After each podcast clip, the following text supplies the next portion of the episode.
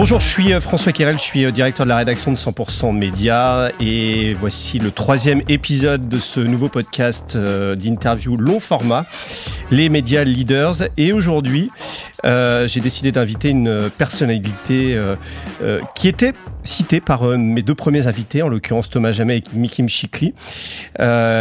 C'est Sébastien Danet. Bonjour Sébastien. Bonjour François. Merci de m'accueillir ici, chez toi, dans tes bureaux à Boulogne, des bureaux flambant neufs. Alors, euh, avant de démarrer, on va dérouler le, fil de ta vie. Tu as passé 20 ans chez Publicis Media. Enfin, tu es vraiment une personnalité, je crois, incontournable aujourd'hui euh, du milieu de, des médias, des agences en tout cas. Euh, mais petite introduction avant, quand j'ai dit que j'allais t'inviter, on m'a dit, mais t'invites un de tes concurrents, en fait. Puisqu'il est vrai qu'aujourd'hui, bah, tu es concurrent avec tes sociétés, que ce soit Influencia, Prash Media Events, tu es concurrent de, de 100% Absolument. Média. mais voilà, je me dis que c'est peut-être quelque chose d'un peu has-been de se dire on parle pas des uns et des autres.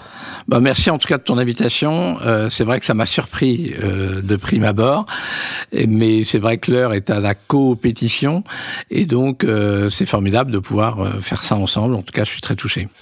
Voilà, en tout cas, moi, euh, tu es quelqu'un qui, euh, en tout cas, m'intéresse beaucoup. Euh, on a eu l'occasion de travailler un petit peu ensemble sur, des choses. et en me plongeant dans ton parcours, j'ai été assez impressionné. Si j'ai décidé de t'inviter là maintenant, c'est parce que mes deux premiers invités, je le disais, Thomas Jamet, qui est le, patron de, Media Brands, de des plus grosses agences médias en France, et qui est patron de l'UDECAM, l'association des, agences médias, et Mikim Chikli, qui a passé très longtemps sa carrière chez Publicis Media, qui est aujourd'hui chez, chez M'ont parlé tous les deux de toi. Ils m'ont dit je dois beaucoup à Sébastien Danet. Donc je me dis, si j'ai deux personnes comme celle-là qui me disent qu'ils te doivent beaucoup, je me dis que tu dois avoir des choses intéressantes à raconter. Alors tu es né le 22 septembre 1963, euh, tu es diplômé de l'ISG et d'un MBA HEC. Euh, tu as démarré ta carrière en 1988 chez Avas Densu euh, Marsteller. Et puis en 91, euh, tu es nommé directeur média international d'Euro RSCG. Déjà directeur, quasiment trois ans après ça, ton premier job, on, va dire, euh, bah, tu vas d'abord nous expliquer comment, comment ça s'est passé tout ça? Non, mais moi j'ai eu énormément de chance dans ma carrière. J'ai bon, je vais avoir 60 ans cette année, donc elle est plutôt derrière moi que devant moi. Mais en tout cas, ma carrière de salarié a été euh, un rêve éveillé. C'est-à-dire que j'ai eu une chance énorme, euh, une relation extrêmement euh, forte et, et proche avec tous mes patrons successifs. Et à chaque fois, on m'a proposé des jobs assez gros avant même que je les demande. Je crois que j'ai jamais demandé une augmentation de ma vie, on me les a donnés avant. Et, et c'est vrai que ça a été un enchaînement de de, de, nouveautés, de nouveaux jobs, d'aventures absolument extraordinaires, alors que euh, je savais absolument pas quoi faire. D'abord, j'ai commencé à travailler très tard, à 25 ans, et je savais absolument pas quoi faire. Et je suis rentré euh, en stage péniblement chez donc HDM, euh, Avas Densu Marceller, parce que le directeur média de l'époque qui a un peu euh, révolutionné le, le média planning en France, qui est Dominique Léger avec euh, avec Michel Grandjean à l'époque, euh, voulait même pas de moi en stage, donc c'est pour te dire. Et j'ai passé d'abord trois ou quatre ans comme média planeur. et un jour, ils ont eu besoin d'un directeur média international parce que le précédent, qui n'était autre que Giovanni Fabrice, avait démissionné. Et comme je crois que j'étais à peu près le seul à parler anglais, euh, ils m'ont proposé de devenir directeur média international à 29 ans euh, chez euh, Euro RSCG et de m'occuper de tout le réseau. Donc voilà, c'est le genre de, chance que j'ai eu dès le début, mais euh, ça s'est pas démenti après. Alors pourquoi rentrer dans le média Pourquoi rentrer dans la com? Tu t'as dit, on en parlera un peu plus tard, puisque j'ai appris que tu avais fait un CAP cuisine, mais bien plus tard, il y a quelques années, tu as même acheté un restaurant. Mais pourquoi décider de rentrer là-dedans? En plus, honnêtement, de but en blanc, quand on est un jeune, on pense pas rentrer au média planning. non, c'est pas le truc non, mais moi, J'aurais pu me retrouver dans une banque, je sais pas, j'aurais pu me retrouver dans la finance, j'aurais pu me retrouver dans, dans, pas mal de choses. Si ce n'est que j'étais passionné par les médias. J'en consommais énormément, j'adorais ça. Euh, je savais pas forcément ce qu'était le média planning, mais j'étais vraiment attiré par l'univers des médias et je le suis toujours puisque je suis toujours là-dedans. Et, et c'est vrai que quand euh, j'ai eu cette opportunité de faire un, stage dans, le plus grand département média, hein, c'était la première agence française à l'époque, c'était le plus gros département média, et je me suis dit bah c'est le meilleur endroit pour voir effectivement comment se passe l'univers des médias.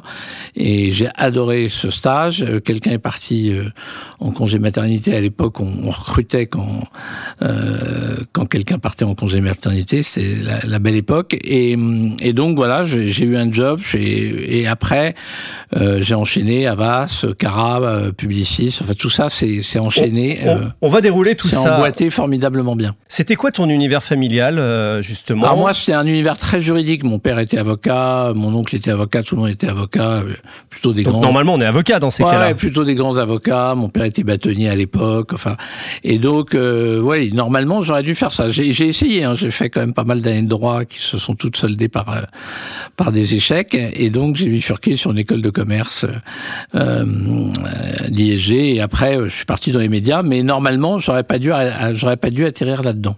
Donc c'est un peu, un peu par hasard, en tout cas, tu as passé une grande partie de, de ta vie. Donc Euro RSCG, ensuite Cara. Évidemment, quand on bosse dans le média, notamment le média planning, on peut pas ne pas avoir travaillé chez Cara. C'est ça? Alors, à l'époque. Ce qui est vrai, c'est que c'est une école euh, incroyable. Il faut ça, se rendre compte que, en plus, j'y vais, euh, j'y vais au milieu de la loi Sapin, enfin quelques mois après la loi Sapin. On rappelle, hein, la loi Sapin, on doit différencier les honoraires de l'achat réel qu'on fait des espaces publicitaires auprès des régies. Et quand je suis, quand je quitte Avas et que je dis le groupe Avas, donc le SCG, et que je dis, bah, je, je pars chez Cara, je suis, je suis le traître. Enfin, tout le monde se dit comment on peut faire une erreur pareille? C'était vraiment le diable, euh, Cara à cette époque-là. Et pour autant, euh, j'arrive chez Cara au moment où, où, la boîte se réinvente complètement post-Toit Sapin et euh, se met à investir euh, sur l'expertise, se met à, à, se réinventer sur la stratégie.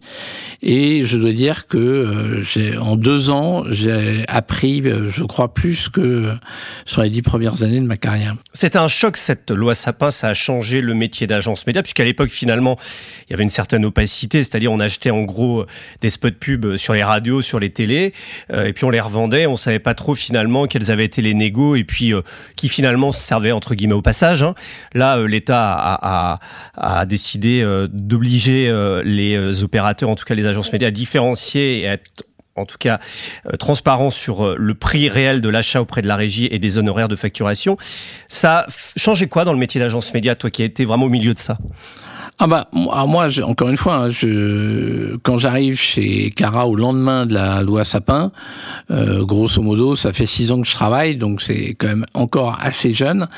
Et euh, en fait il y a d'abord un premier choc économique hein, puisque évidemment il y avait énormément d'argent euh, sur le, le la non transparence des achats médias et d'où d'un coup cette transparence fait que ce sont des énormes revenus qui échappent aux, aux, aux agences et qui donc restent euh, chez les médias et, et chez les annonceurs. Et, et, et, donc, il faut se réinventer. Et c'est vrai que Cara, euh, le groupe Cara se réinvente à une vitesse phénoménale sous l'impulsion de Eric Rebou et Bruno Kimoun, hein, qui, qui transforment le groupe en remontant en amont sur la stratégie et sur l'expertise, et à l'époque gagne tous les appels d'offres, tous les appels d'offres d'achat d'espace, les uns après les autres.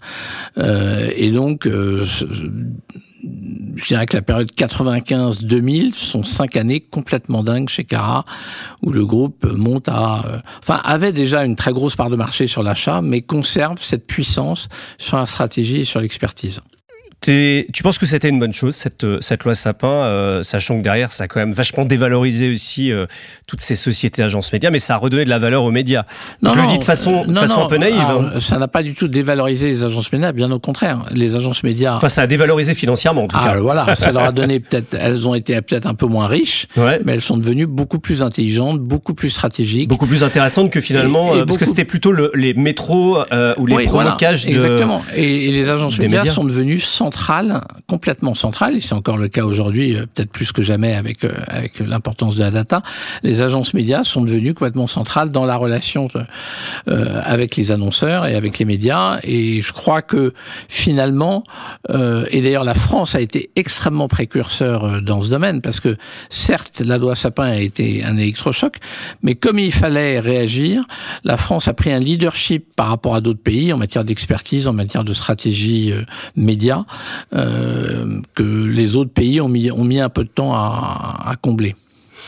Alors euh, là, chez Cara, tu euh, travailles sur les clients internationaux. Hein. Je vois un Danone, Philips, Chanel. À l'époque, ces annonceurs, ils sont comment? C'est vrai que c'est avant Internet. On est encore beaucoup sur sur le offline. En tout cas, c'est les tout débuts d'Internet.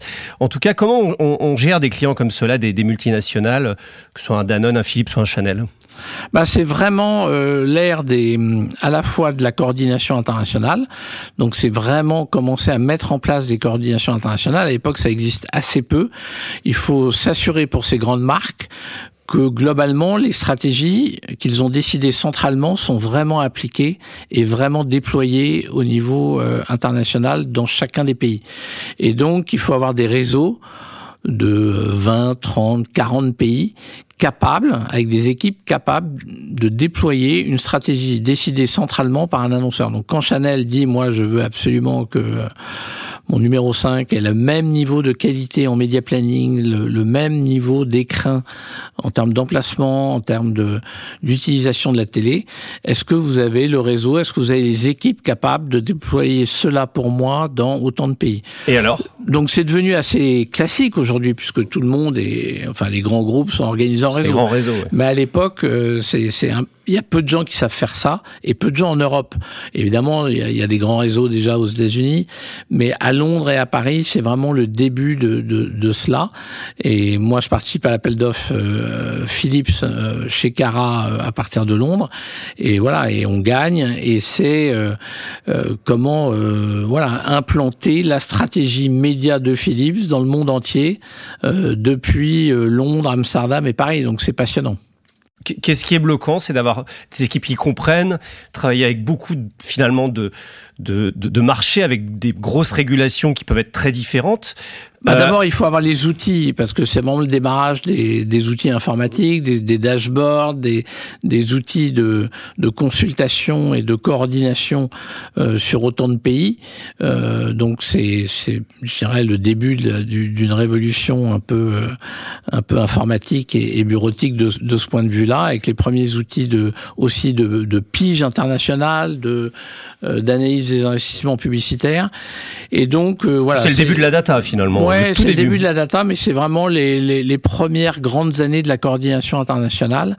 Et tous les grands annonceurs font des pitchs pour essayer de se mettre au niveau. Ils en font après régulièrement, mais je dirais que c'est la première génération de grands pitchs internationaux à cette époque-là, et Cara en gagne énormément parce qu'il a, euh, il a un temps d'avance. C'est lui qui a finalement inventé le métier d'agence média et il a cette avance. Voilà, il a le réseau. Primo leader. Et, voilà, et il a vraiment une longueur d'avance sur euh, ce que c'est que la coordination internationale. Alors 97, grande année pour toi. Est-ce que c'est le début euh, d'une grande et belle carrière au sein du groupe Publicis, puisque tu prends la présidence de, de Zénith Média en France, puis un peu plus tard de, de Zénith Optimédia. ça se passe comment ton recrutement par Publicis, puisque il faut le rappeler, et, c'est ce que je remarque, notamment avec les premiers échanges avec Thomas Jamais, avec Mickey, mais et, par ailleurs, euh, c'est que c'est un, milieu où tout le monde est passé partout et tout le monde se, se, se, vole ses talents. C'était comme ça déjà à l'époque? Alors, je crois qu'il y a eu un certain nombre de grandes écoles hein, sur le marché et il n'y a pas eu que l'école Publicis ou que l'école Car, mais c'est vrai que ça a été deux très grosses écoles et c'est pour ça que, évidemment, euh, Mickey ou, ou, Thomas ont pu parler de leur expérience. C'est parce que pendant une période qui n'est pas d'ailleurs terminée, puisque ça, ça, reste une très bonne école actuellement. Et évidemment, Cara a été pendant très longtemps la plus grosse école, euh, mais même Initiative, autrefois que Marie-Josée Forissier, a été une, une, école incroyable. Et il y en a eu d'autres sur le marché. Moi, quand j'arrive chez Zénith... Euh, ça se passe comment ton, ton recrutement? Euh, C'est-à-dire qui t'appelle? Alors, Zénith n'est pas encore publiciste, hein, puisque oui. Zénith sera publiciste qu'à partir des années oui, 2000. À partir de 2000 avec Zénith Optimédia. Ouais. Voilà. Mais quand je suis appelé en 97, euh, Zénith, finalement, est une filiale filiale du groupe Setchi et du groupe Bates. Euh, c'est une petite filiale, c'est un bureau qui va très mal, qui a perdu presque les deux tiers de son volume à cause de la loi Sapin, parce que justement, dans le cadre de tous ces appels d'offres euh, post-loi Sapin, Zénith a presque tout perdu. Et quand j'arrive en 2000, en 97, sachant que grosso modo personne ne voulait du poste, hein, le chasseur de tête m'a dit une fois, je crois que vous êtes le 27e candidat. On en fait, c'était une, entreprise qui allait mal. Ouais, très mal. Il, il restait 17 personnes. Et moi, je me dis, j'ai 33 ans, je me dis, bon, après tout, je n'ai pas grand-chose à perdre. Euh, il y a un poste de président d'agence média qui se libère. Certes, l'agence en question se porte très mal, mais c'est une très belle, euh, c'est une très belle marque. Le patron monde de Zénith, John Perry, c'est un type euh, emblématique de ce métier. et donc... tu relèves le défi. Je relève le défi. Je me dis, bon, ça va être dur, mais j'ai rien à perdre. Cara essaye de te retenir, ils sont mécontents. Oui, oui, oui. Eric et Bruno ont été très très sympas d'ailleurs parce qu'ils m'ont fait des, des, des, propositions et d'ailleurs ils, m'ont rappelé plusieurs fois après euh, pour gérer le budget Renault ou d'autres. Donc on est resté en contact euh, plusieurs fois. Mais euh, voilà, c'est une opportunité euh, assez unique. Je me dis que ça vaut le coup de la saisir. Euh, là aussi, il faut toujours un peu de chance. Les investissements publicitaires qui étaient plutôt en berne redémarrent. En 98, on gagne le plus gros appel d'offres, euh, qui est la, la, compétition mondiale du groupe Alcatel. Et là encore, c'est une coordination internationale. Et c'est vrai que ce que j'avais appris chez Cara euh, m'a énormément aidé.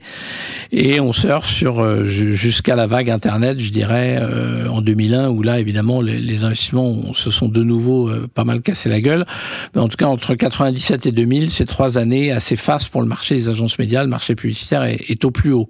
Donc tu arrives au bon moment et c'est mieux. Euh, j'imagine que ça c'est une question d'ancien un ancien dirigeant et d'entrepreneur. C'est mieux d'arriver dans une boîte qui va très mal ou d'arriver dans une boîte qui va bien? Alors j'ai une petite idée. Hein. Bah, alors, j'en avais pas la moindre idée avant. Euh, pour après avoir repris des business qui allaient mal en me disant je vais les redresser, je pense qu'il vaut mieux prendre une boîte qui va bien qu'une boîte qui va mal. Et je pense que le mythe de le côté euh, sauveur, euh, ouais, le mythe de euh, je, je, vais prendre une boîte qui va mal et je vais la redresser, il extrêmement extrêmement euh, risqué. Et on l'a vu d'ailleurs pendant le Covid. Hein, et j'ai pu le constater. Les boîtes fragiles ont vraiment souffert et les boîtes en forme ont très bien résisté.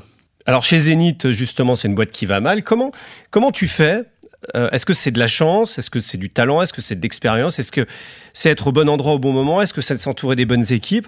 Comment tu fais justement pour euh, euh, redresser finalement Zénith, aider à redresser cette boîte? Alors, bon, comme j'ai dit, je pense que j'ai eu une part de chance. Après, je pense que j'ai pris le meilleur de ce que Zénith, en tant que réseau international, pouvait m'apporter, aussi bien en termes d'outils, de communication, de d'image. Et donc, j'ai vraiment essayé de, de, de, de d'essorer tout ce que Zénith euh, au, siège pouvait m'apporter pour le déployer sur le marché français. Et ils ont été extrêmement euh, supportifs et ils m'ont très bien accompagné. Et c'est vrai que le fait d'avoir travaillé avec euh, chez Car International m'avait donné cette faculté de travailler avec les holdings et donc d'être très soutenu par Zénith International. Et donc on a eu comme ça trois années, où on a redressé l'entreprise, éclatement de la bulle Internet euh, on souffre. Et là, je suis un peu sauvé par le gong quand même avec ce projet de rapprochement avec euh, Optimédia, puisque euh, Publicis avait acheté dans un premier temps 50% de Zénith en rachetant Setchi, puis achète les 50% autres, et en 2002 euh, acte du rapprochement entre Zénith et Optimédia. Et là, de nouveau, euh, je dirais une opportunité formidable pour moi parce que je fusionne avec Optimédia qui est dirigé par Daniel Saada.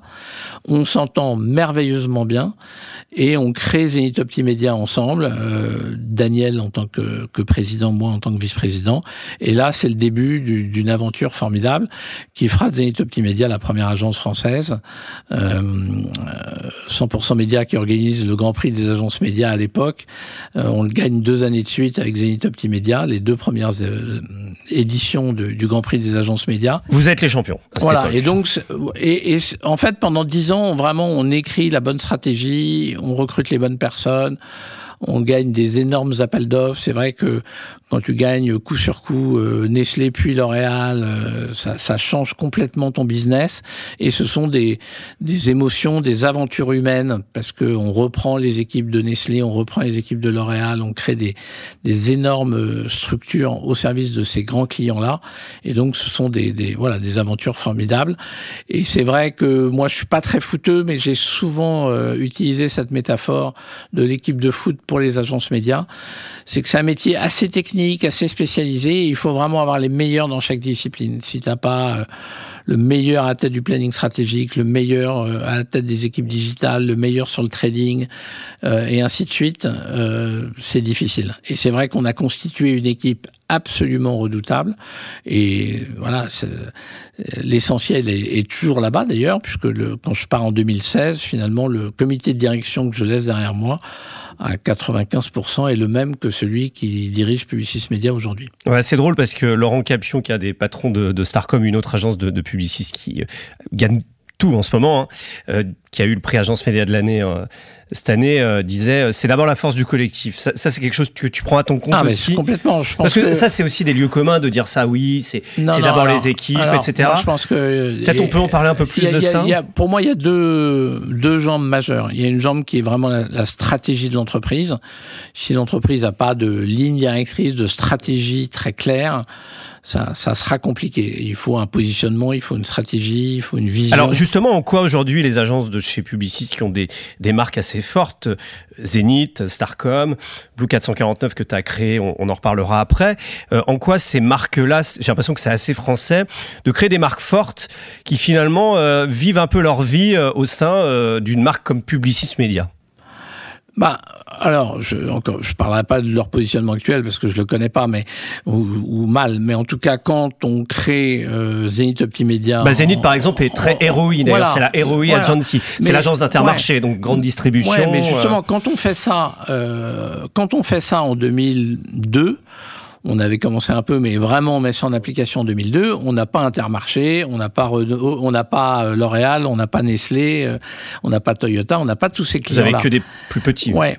Et donc on, met en place ce positionnement et on dit non seulement ce positionnement, il faut le tenir, il faut les études qui vont avec, il faut les spécialistes. le positionnement ROI, c'est tes équipes et toi qui l'avons mis en place. Ah, c'est un positionnement international, mais on le met en place, ça devient central et on se dit on veut vraiment être une agence euh, avec euh, voilà les meilleurs talents et ce positionnement très performance, très résultat, ce qui était assez nouveau parce que finalement on donnait à l'époque pas tellement les résultats des campagnes aux, annonceurs. On avait moins de data, alors qu'aujourd'hui, euh, aujourd'hui c'est voilà, c'est quand même encore un peu dans l'époque euh, euh, de Ford qui disait je sais que 50% marche mais je sais pas lesquels. Donc donc là avec l'agence du ROI, on vraiment on rentre dans la, la, culture du résultat et c'est vrai que ça commence à payer et on recrute un certain nombre de personnes qui euh, voilà qui, ont fait des carrières absolument incroyables. Euh, tu as parlé de Mikim, tu as parlé de de Thomas, euh, Gauthier Piquet que j'ai recruté comme directeur général adjoint puis qui est devenu directeur général et qui maintenant m'a succédé et qui est un, un profil hors du commun. Pascal Criffaut, qui dirige Blue 449, que je suis euh, allé chercher euh, chez Fred et Farid. J'avais déjà essayé quand il était chez Avas, il est parti chez Fred et Farid. Finalement, on s'est retrouvé après euh, son expérience chez Fred et Farid et on a monté Blue 449 ensemble et bien d'autres. Et voilà, je pourrais passer en revue presque tout le comité de direction actuel. Parlons de Publicis. Aujourd'hui, c'est premier groupe d'agences euh, avec des résultats euh, insolents, incroyables. Ils ont ici pris euh, à notre prix euh, euh, dont tu parlais tout, à l'heure cette année. Euh, ils ont des succès incroyables. Ils ont gagné des budgets comme Stellantis, LVMH. D'ailleurs, c'est quoi le succès de Publicis pour toi? D'où ça vient? Alors, on, sait que c'est un peu l'ascenseur permanent une agence média. Hein. On voit aujourd'hui certains autres groupes comme WPP Group M qui eux ont perdu. Donc du coup, à un moment, il y en a, ils sont au creux de la vague et le haut de la vague. Comment t'expliques aujourd'hui, là, en 2023, le, ce succès incroyable de Publicis Group? Euh, D'ailleurs, il fallait acheter des actions il y a quelques années, je ne sais pas si tu en as encore, euh, de Publicis, mais euh, c'est assez incroyable, ce succès en ce moment. Oui, je crois qu'il y, y, a un alignement incroyable de plusieurs euh, caractéristiques, de plusieurs euh, atouts. Évidemment, l'atout de la transformation digitale du groupe, hein, qui a été initié il y a très longtemps, mais qui... Je les, trouve, les, les, rachats, par exemple. Oui, les rachats successifs. Epsilon, par exemple. Voilà, Sapient, Epsilon, mais avant ça, il y avait eu les rachats de Digitas, de Razorfish. Enfin, tout ça a transformé le groupe de, profondément. Et je crois que le groupe, maintenant, a vraiment, à force de, de faire ces très gros achats, a, a une culture euh, très différente de, de certains de ses concurrents. Et en tout cas, une un, niveau de digitalisation extrêmement fort. Donc pour toi, ça c'est central. Au-delà des grands budgets, il y a quand même euh, il y a une vision euh, qui est un mix de digitalisation et de conseil qui est vraiment euh, très fort et qui est passé par des grosses acquisitions et qui aujourd'hui a vraiment transformé euh, Publicis au niveau mondial. Hein. Je ne parle pas de la France particulièrement, mais vraiment au, au niveau mondial et on le voit peut-être moins en France, mais c'est vrai que quand le groupe gagne des énormes appels d'offres comme McDonald's au niveau mondial ou, ou d'autres, on, on, voit que la, la force d'Epsilon ou, ou, de Sapient, euh, évidemment, apporte beaucoup à, à, à l'entreprise. Après, je crois qu'il y a un très bon alignement humain. Euh, je crois que finalement, le, il y, y, a un alignement euh, de ce que je vois, hein, parce qu'encore une fois, je, je parle, je j'y suis pas et, et je enfin, les, les, gens qui y sont, euh, t'as bossé oui, avec, mais... voire tu les as nommés d'ailleurs. Hein. Alors, oui, sur la partie Publicis Média, mais sur, sur vrai, le Publicis Média, je veux dire. C'est vrai que ce que je, ce qui me semble très bien fonctionner, c'est un alignement entre euh, Arthur au niveau mondial, Agathe au niveau français, les équipes de Publicis Média, les équipes de Publicis Média au niveau international. J'ai l'impression qu'il y a une sorte d'alignement humain extrêmement fort et que le collectif marche très bien. C'est-à-dire, en gros, ça, ça se tire pas dans les pattes. Voilà. Oui, mais oh, c'est mieux que ça, parce que ça, c'est un peu, un peu négatif. Ou je crois que c'est beaucoup plus que ça. C'est-à-dire que il y a une vraie entente. Voilà. Oui, oui, il y a une vraie entente et il y a un vrai alignement de valeurs, de vision et d'énergie et on connaît l'énergie euh, d'Arthur euh, et, et, et, je crois que il euh, y, a, y, a, une sorte de tout le monde s'est mis à ce, à, au diapason de cette énergie. Et du coup euh, comme il y a énormément de talent et qu'il y a cette transformation euh, opérationnelle cette transformation métier je crois que voilà il y, a eu à un moment donné les, les fruits les fruits de ces efforts là sont, sont tombés tu t'y verrais là encore aujourd'hui? On parlera après de ton parcours et aujourd'hui, je pense pas que, ce soit, que la, la, situation se présente, mais t'aimerais là être euh, dans, dans, cette aventure de Publicis aujourd'hui là qui qui, qui a fait 2 milliards d'investissement. évidemment, je suis, je, suis, je suis très heureux pour eux et je suis très heureux de voir toutes ces personnalités continuer à, à s'épanouir dans, dans, dans, cette structure que, que j'aime euh, évidemment particulièrement. Euh, en revanche, j'en suis parti pour vraiment aller voir euh, la lumière en dehors, parce que c'est vrai que quand on est dans ces grands groupes, euh, je, et je l'ai vu après chez, chez, chez Interpublic, chez IPG, on est dans une sorte de machine quand même euh, qui est très dense, très très dense, avec euh, des très gros clients, des très gros pitch, une pression permanente, énormément de reporting à faire, des enjeux RH euh, énormes sur les talents, euh, des enjeux économiques évidemment très importants, et donc ça vous laisse quasiment euh, aucun temps pour regarder ce qui se passe dehors. Ouais. Et, et c'est à la fois euh, passionnant, faut le faire, et j'ai été très heureux de le faire, mais voilà, moi j'ai eu envie de voir tout ce qui se passait dehors. Et c'est vrai que maintenant, c'est pas toujours facile d'être un petit entrepreneur, mais le champ des opportunités, le champ des possibles, quand on est, euh, j'allais dire, petit et très agile et, et puis on, on, on fait ce qu'on veut. Voilà, voilà. exactement. Et donc, euh, le monde aujourd'hui est fait de tellement de, de, de, de possibles et d'opportunités c'est vrai que dans ces grands groupes, si tout d'un coup vous voulez euh, racheter une structure, si vous voulez euh, euh, créer une nouvelle division, si vous voulez, euh, euh, je sais pas, développer un nouveau euh, métier ou un nouveau commerce. Voilà, c'est très lourd, c'est très compliqué. L'intrapreneuriat, c'est encore assez oui. com compliqué. Voilà. Il y en a, hein, il y en a, mais c'est. Je crois que Thomas Jamais, d'ailleurs, on parlait, m'en parlait de, oui, de oui. façon assez, oui, oui, bah, assez une... sympa. Ouais. Non, non, mais évidemment, les, on, on, donne leur, on donne aux talents euh, la possibilité de construire. On l'a fait euh, sur Blue 449, par exemple. Et évidemment, on peut le faire, mais. Euh, mais pas comme quand c'est sa boîte. Ben, on peut le faire, mais ce sont des. D'abord, c'est pas tous les jours, et, de l'intrapreneuriat dans ces grands groupes, il n'y a pas tant que ça, et c'est des projets qui prennent des mois, voire des années à chaque fois. On parle un peu de Maurice Lévy. Euh, c'est quoi tes relations avec euh, avec lui qui euh, est toujours dans l'ombre évidemment? Alors il a il a passé la main sur l'opérationnel notamment Arthur Sadoun t'en parlait c'est qui Maurice Lévy moi je, je, ne le connais pas personnellement. Comment tu pourrais le définir? Non, mais moi je le connais pas très bien ou très personnellement.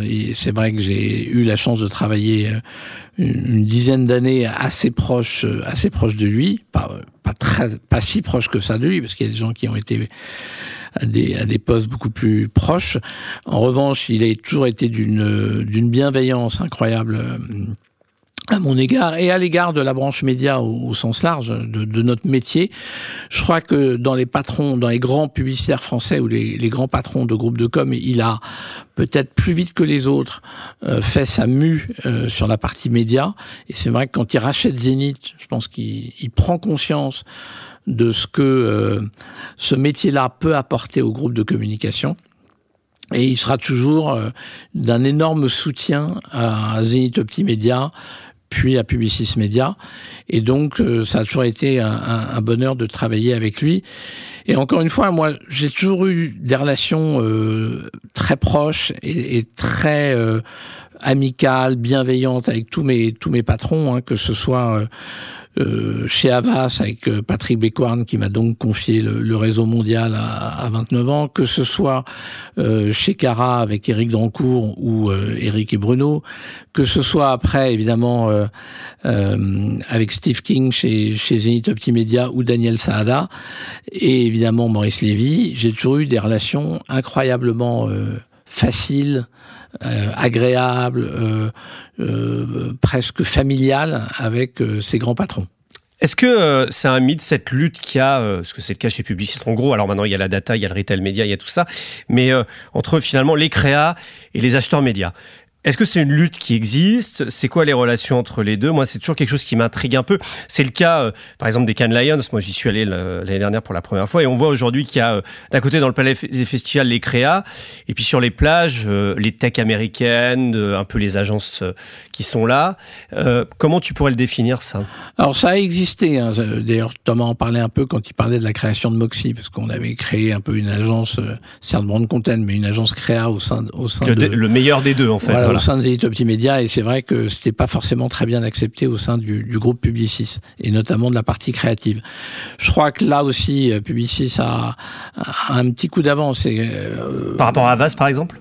je, encore une fois, le village, je crois que le, le, la notion du, du, du le, le le concept du Havas Village fonctionne très bien. Et, et WPP va faire la même chose bientôt d'ailleurs. Mais en tout cas, euh, le Power of One de, de Publicis, donc que j'ai pu regarder à son à son démarrage, maintenant fonctionne, je crois, très très bien. Et je, je enfin de ce que je vois de l'extérieur maintenant, et en tout cas, c'était déjà un peu le cas quand j'en suis parti, je crois qu'il n'y a plus du tout cette rivalité entre euh, la partie média et la partie créa. Je crois que la façon dont est organisée, par exemple, Publicis France, a, a complètement euh, réduit ou voire anéanti la moindre friction entre euh, ce qu'on appelait autrefois la branche créa et la branche média. Ça passe par des Publicis Bastille, par exemple, par un regroupement des équipes au sein de campus. Oui, ça passe par de la transversalité aussi, avec Agathe et, et qui sont euh, transversales sur le groupe en France et qui s'entendent bien visiblement. Voilà, et sûrement d'autres postes aussi transverses.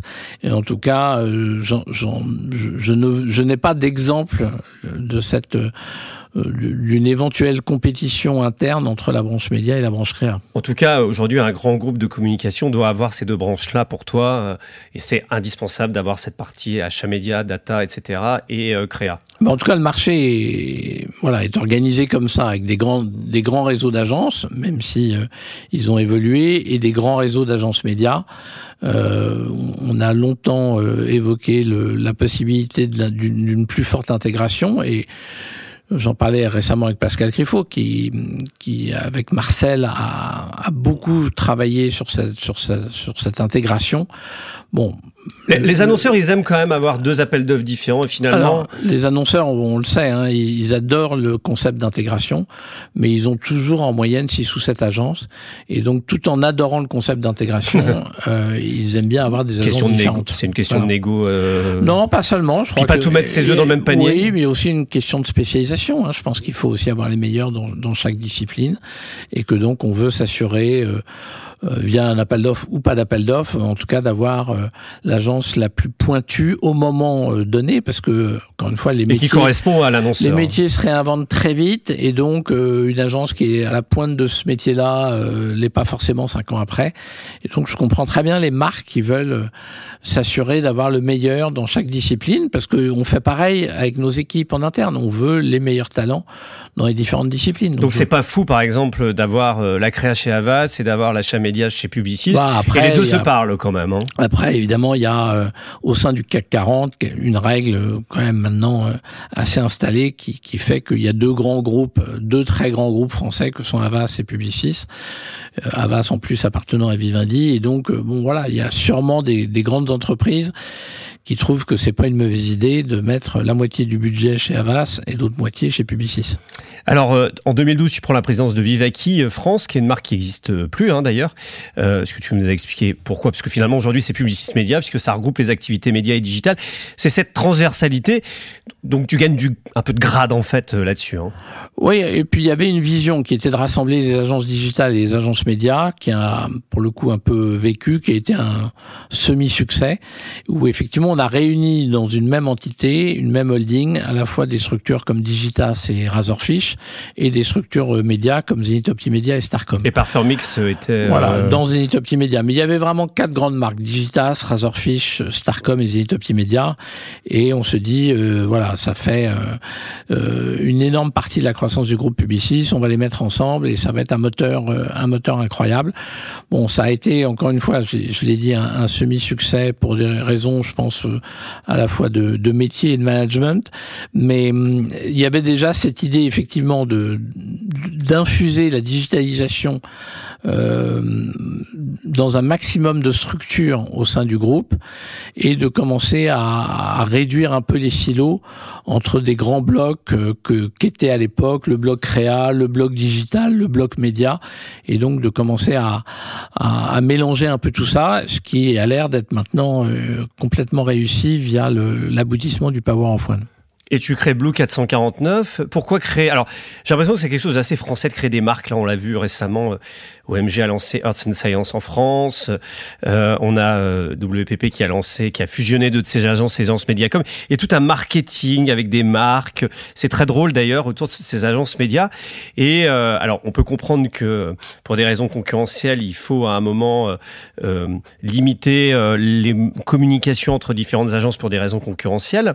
Mais c'est quoi cette idée de créer des agences et d'avoir des marques comme ça. Euh, euh, un peu, on est limite sur des marques de grand public en fait, avec des, du marketing, des logos, des, des choses assez, euh, assez drôles. Il paraît que c'est très français ça. Non, alors c'est pas du tout français, c'est très international. Ça, répond à des règles pas tellement au grand public, mais plutôt B2B. Oui, mais, mais avec des, des codes grand public quand même hein, derrière. Ah, oui, parce qu'il y a beaucoup de com, mais, mais c'est quand même de la com B2B. Et ce qui est vrai, c'est qu'il y, a, euh, il y a du très rationnel. Dans le très rationnel, il y a deux éléments. Euh, un dont tu as parlé, qui est évidemment les, les, conflits de budget. Donc évidemment, si tu veux... Si on a Renault et Stellantis... Voilà, vaut mieux avoir deux agences euh, que que une, parce que c'est plus facile à, à vendre en termes de cohabitation. Donc il y a effectivement la notion de conflit de budget. Et il y a aussi quand même une notion de, de taille opérationnelle, c'est-à-dire que euh, à une certaine taille, il vaut mieux euh, peut-être créer une autre agence que de continuer à faire grossir la même agence, parce que une agence, ça doit rester quand même, ça, ça peut grossir, ça peut être une agence de 100, 200, 500 personnes, mais une agence vraiment en termes de conseil, en termes de proximité client, elle peut pas avoir une taille démesurée. Sinon, elle va perdre forcément cette proximité client. Elle va devenir trop grosse. C'est en termes d'investissement publicitaire aussi géré, j'imagine. Euh, oui, à la limite, la puissance, elle peut être cumulée, elle peut être, mmh. elle peut être partagée. En revanche, la partie conseil, si tu veux vraiment très bien gérer tes clients, tu peux pas en avoir 200. Tu peux en avoir 50, tu peux en avoir 100, mais tu peux pas en avoir 200 dans une même agence. Dans un groupe, oui, mais pas dans la même agence. Donc, il y a un, les conflits, deux, l'effet de taille, euh, et après, il y a quand même des positionnements. On, a, on peut avoir l'impression que les positionnements, c'est du bullshit et qu'il n'y a pas de différence entre une agence et une autre. C'est pas tout à fait vrai. Il y a des, et on le voit bien, il y a parfois des agences qui se sont complètement démarquées, qui ont pris des parts de marché non négligeables en se mettant sur des positionnements très spécifiques. Il y a eu PhD euh, dans le passé, il y a eu Essence euh, plus récemment dans le groupe euh, WPP et Blue 449 euh, était dans, dans, dans, ce même esprit, c'est-à-dire de, de, mettre, une, euh, en tout cas de créer une nouvelle marque avec un positionnement très agile, euh, plus indépendant. Et finalement, il, bon, il y a eu des, des pays où ça a mieux marché que dans d'autres, mais en France, la marque est toujours là, elle se elle se porte très bien, voire très très bien.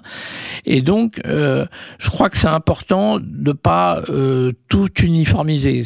Tout ne peut pas être Zenith, tout ne peut pas être Starcom, tout ne peut pas être B449. Il faut, il, faut, il faut pas être trop gros parce que ça peut faire peur parce que derrière c'est la trop grosse machine et l'annonceur euh, il peut. Mais au-delà de faire peur, c'est une réalité opérationnelle. si c'est trop gros, ça devient compliqué à gérer, même même en RH, même en talent. Et donc, je crois que je crois pas que ce soit que artificiel et je crois pas que ce soit que de la com. Il faut avoir des marques euh, fortes, il faut avoir des marques différenciantes avec des positionnements différenciants et euh, il faut euh, avoir ou savoir maintenir une certaine taille sur chacune de ces marques. Ça a été d'ailleurs sur Blue 449 récemment j'ai parlé avec Pascal Criffaut qui m'a raconté euh, les coulisses de, la victoire euh, du, budget média du groupe La Poste, qui n'est pas un gros budget, mais qui est un budget emblématique au regard de, l'attachement euh, qu'ont les, Français sur cette marque. Et là, ça a été très drôle et, il en a parlé. J'aimerais avoir ton sentiment là-dessus. Le groupe publiciste a dit, bah, en fait, on n'y retourne pas avec Starcom, parce que c'était chez Starcom, et on va y aller avec Blue 449 ça doit être en fait hyper dur. Alors j'imagine que, et c'est bien normal que, que Publicis Media dise oui, c'est la force du collectif, on a voulu aller avec les meilleurs. En réalité, ça va être un crève-le-cœur pour Starcom de dire euh, en fait, on, on candidate pas et ça va être une autre agence du groupe. Non, je crois pas, je crois pas, parce que je pense qu'on peut être usé aussi. Euh, ça faisait. Euh, ça, ça t'étonne pas, ça? Pas du tout. Ça faisait longtemps que la Poste était. Enfin, que Starcom avait gagné la Poste, il l'avait même gagné plusieurs fois de, de suite. Il l'aurait peut-être perdu s'ils étaient allés. Ça, je sais pas, encore une fois, j'y suis pas. Ce que je pense, c'est que là encore, je crois que euh, ça a été extrêmement bien géré en interne par, euh, l'ensemble de l'organisation. Et je, et je crois que voilà, c'était une décision c'est jamais une décision facile à prendre, euh, mais en tout cas, euh, elle a l'air d'avoir été euh, finalement assez euh, facilement acceptée par l'ensemble du, du, du, collectif, de, de ce que j'en ai entendu. Et en tout cas, bravo d'avoir gardé ce budget chez eux, parce que même tu dis, il est pas très gros, il est quand même pas si petit que ça. Et, et c'est voilà, c'est une très belle marque. Et pour Blue 449, c'est une très belle marque ajoutée à d'autres très grandes marques qu'il avait déjà. Euh, alors en 2016, tu, vas quitter Publicis. Euh, alors d'ailleurs, tout à l'heure, tu m'as parlé de, semi-réussite. Je voudrais parler un peu de tes, échecs. Tu m'as dit euh, que tu as eu beaucoup de chance, beaucoup, et quand on regarde, finalement, on se dit à quel moment il a eu des échecs dans, dans la vie. Alors, je parle pas du perso, hein, mais on peut en parler aussi. Mais c'est quoi ta, ta, vision des échecs et ça a été quoi tes échecs en fait? Bah non, alors moi je trouve que le, encore une fois la vie dans des grands groupes, euh, en tout cas j'en ai pas eu beaucoup. Évidemment on perd des appels d'offres, évidemment. Oui, mais on s'est pas viré pour ça. Il y a des choses qui marchent plus ou moins bien, mais c'est vrai que ma vie de, de salarié euh, a été euh, euh, a été incroyable et c'est vrai que j'ai eu euh, un parcours. T'as pas de souvenir de, de, de revers non, non, ou un moment de convocation un peu chaud dans le non du patron Non. Euh, des menaces ou Non, aucune frustration, euh, aucune aigreur. Euh, non, franchement, une vie de salarié, voilà, formidable. Et, et elle était tellement formidable que je me suis souvent dit, je pense que là maintenant il faut, faut pas tenter le diable. Euh, je vais bientôt avoir 54 puis 55 ans. C'est peut-être le moment de, de, faire autre chose. Et de toute façon, je voulais être entrepreneur, en tout cas avoir une expérience entrepreneuriale. C'est la seule chose. Que... Il y avait deux choses que j'avais pas vraiment faites, c'est travailler à l'étranger. Du coup, j'ai été travailler un peu à Londres euh, et ça n'a pas toujours été simple, mais en tout cas, j'ai été. Quand tu étais chez Blue 449 J'ai voulu aller me frotter au, au, au marché anglais. C'est un marché euh, très sophistiqué, très très smart, mais c'est pas facile pour un Français. Très concurrentiel en plus. Très concurrentiel. C'est pas facile pour un Français de s'installer là-bas. Donc j'ai un peu souffert, mais c'est une expérience que j'ai voulu faire. Et l'autre expérience que je voulais faire, c'est d'être entrepreneur. Et donc en, en 2016, j'ai cette opportunité. Euh, Alors tu quittes Publicis, ça, ça se passe comment euh, ton départ de Publicis? Donc t'es pas viré visiblement. Tu, bah, tu quoi vous arrangez euh, Tu dis j'en ai marre euh... Non, mais il y avait il y avait une, une nouvelle réorganisation et c'est vraiment le vrai démarrage de Publicis Media euh, sur le concept d'un peu de de l'automobile, c'est-à-dire en gros si vous prenez Volkswagen, Skoda, Audi et, et, et, Porsche, finalement 70% de la voiture est plus ou moins la même et 30% est propre à Volkswagen. À, et puis on a Audi, des marques fortes au milieu. Et on a des marques fortes, mais euh, 70% de la marque, c'est-à-dire tout, tout, donc le trading, une partie du digital, est commun. Et donc, euh, fallait re, remettre ça en place en France, qu'on avait déjà quand même pas mal fait. Et je dis, bah, j'ai l'impression de l'avoir déjà pas mal fait euh, avec Viveki, avec Zenith Optimedia et ainsi de suite. Donc, moi, je crois que je crois que c'est le temps, euh, c'est le bon timing pour que moi j'aille faire autre chose et donc on se met d'accord pour euh, et on, donc on, on, on, se, on se quitte en, en plutôt bon terme, même si évidemment euh, c'est voilà, c'est toujours un peu un peu tendu. Euh, moi j'ai eu énormément de discussions, pas sur la partie média, parce que sur la partie média, il n'y avait pas, voilà, j'avais fait le tour de la question, mais j'ai eu énormément de discussions avec, euh, avec Maurice Lévy à l'époque, qui m'a fait pas mal de propositions. Quoi, par exemple? Non, je ne rentrerai pas dans, dans le Sur... détail, mais euh, à l'international. Non, non, euh... vraiment en France. Donc des postes encore plus Maurice, élevés. Euh... Maurice a toujours été un peu contre, même même mon aventure en, en, londonienne, il était plutôt contre, et donc non, non, c'était vraiment des postes sur euh, sur Publicis France, et et voilà, et finalement je, je décide de, de, partir, et c'est vrai que euh, c'est formidable, c'est passionnant, mais la vie d'entrepreneur est, est pas est pas facile et pas simple tous les jours. Alors on va en, on va on va en parler. Donc à ce moment-là. Euh alors c'est là que ça va commencer. C'était très intéressant ce qu'on a dit jusqu'à maintenant, les, les, les 45 premières minutes. Mais là, tu fais un CAP cuisine. Alors c'est incroyable. Et tu achètes un petit restaurant. Voilà. C'est quoi? C'est la crise de la cinquantaine? Alors non. Enfin, d'abord, d'abord, j'ai toujours été, euh, toujours eu un pied. Euh, tu fais la cuisine chez toi déjà ouais, ouais, Énormément, énormément. Tu aimes cuisiner Énormément, et j'ai déjà eu toujours eu un doigt de pied dans la dans, dans la gastronomie. Euh, Valérie Descamps, à l'époque présidente de la Tribune, m'avait confié la chronique gastronomique de la Tribune, donc je faisais un papier euh, qui s'appelait la table du manager. Je faisais un papier toutes les semaines dans la Tribune. Valérie le... Descamps, qui sera une des invitées de ce podcast dans les prochaines semaines. Euh, tu as de la chance. Et, et donc, je fais cette chronique gastronomique pendant pendant plusieurs euh, plusieurs années. Ça m'a beaucoup amusé. J'avais euh, deux, deux bars à vin dans Paris. Euh, donc j'avais déjà, dont j'étais actionnaire. Des temps de publiciste, tu avais ouais. déjà un pied dans l'entrepreneuriat d'une certaine Absolument. façon quand même. Mais bon, en tant qu'actionnaire minoritaire, avec des copains, ce que, ce que tout, beaucoup de gens font. Et là, je me dis, publiciste me dit, tu as six mois de préavis, mais t'es pas obligé de venir au bureau. Voir, voir, ce serait peut-être bien que tu, tu viennes pas tout le temps. Et donc, je, je vois que tu dis, viennes pas du tout d'ailleurs. Et donc, je me dis, je vais faire, euh, je vais faire un CAP de cuisine chez Ducasse, parce que les dates correspondent correspondait.